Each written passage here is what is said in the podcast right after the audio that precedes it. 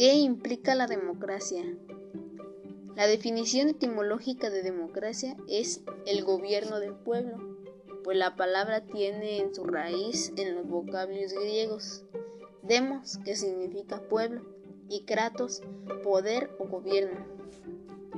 La democracia moderna surgió gracias a las ideas de la Ilustración en el siglo XVII y los valores de la Revolución Francesa. Pensadores como Rousseau, Montesquieu y Diderot retomaron la idea de la democracia como un sistema para derrocar el régimen absolutista de la época, en el que el poder público estaba totalmente depositado en el rey. Estos difundieron en sus obras la soberanía del pueblo, la división de poderes y la de derechos humanos.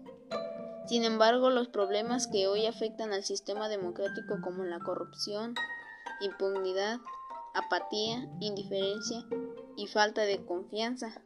La democracia moderna fomenta tres valores que son indispensables para lograr una verdadera participación entre los ciudadanos que se utilizaron también durante la Ilustración, la libertad, igualdad y fraternidad. La libertad se fundamenta los derechos del hombre. Por nacimiento todos son libres, con capacidad de autodeterminarse individual y socialmente. Igualdad. Se deriva al principio de la ley, por ella se reconoce la dignidad que todos tienen por el hecho de ser personas.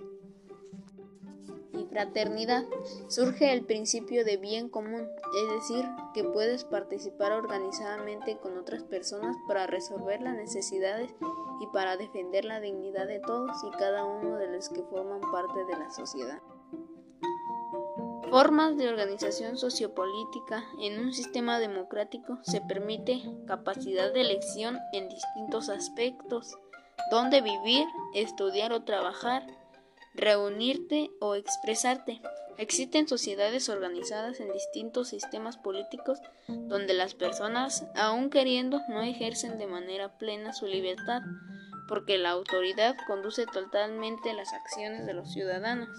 La democracia es un sistema abierto de oportunidades donde el que quiere puede. Si quieres estudiar derecho o ingeniería, puedes hacerlo. Si eliges no estudiar, también puedes hacerlo.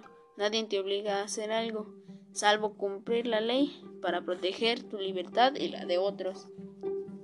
La democracia no coarta tu libertad, aunque claro, debes ser responsable de las consecuencias de tus elecciones. ¿Vale la pena el esfuerzo de la democracia?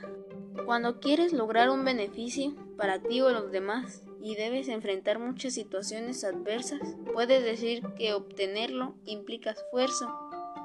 Tiene un costo y comúnmente evalúas si dichos esfuerzos valen la pena o no.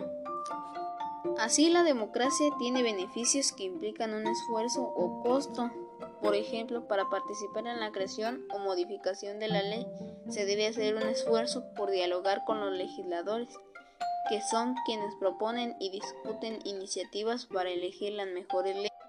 Para obtener el beneficio de la pluralidad, hay que afrontar diversos conflictos, donde confrontan distintas posturas e intereses, pero deben predominar el diálogo abierto, la negociación y la renuncia de un interés propio para alcanzar el bien común, del beneficio de la libertad de expresión.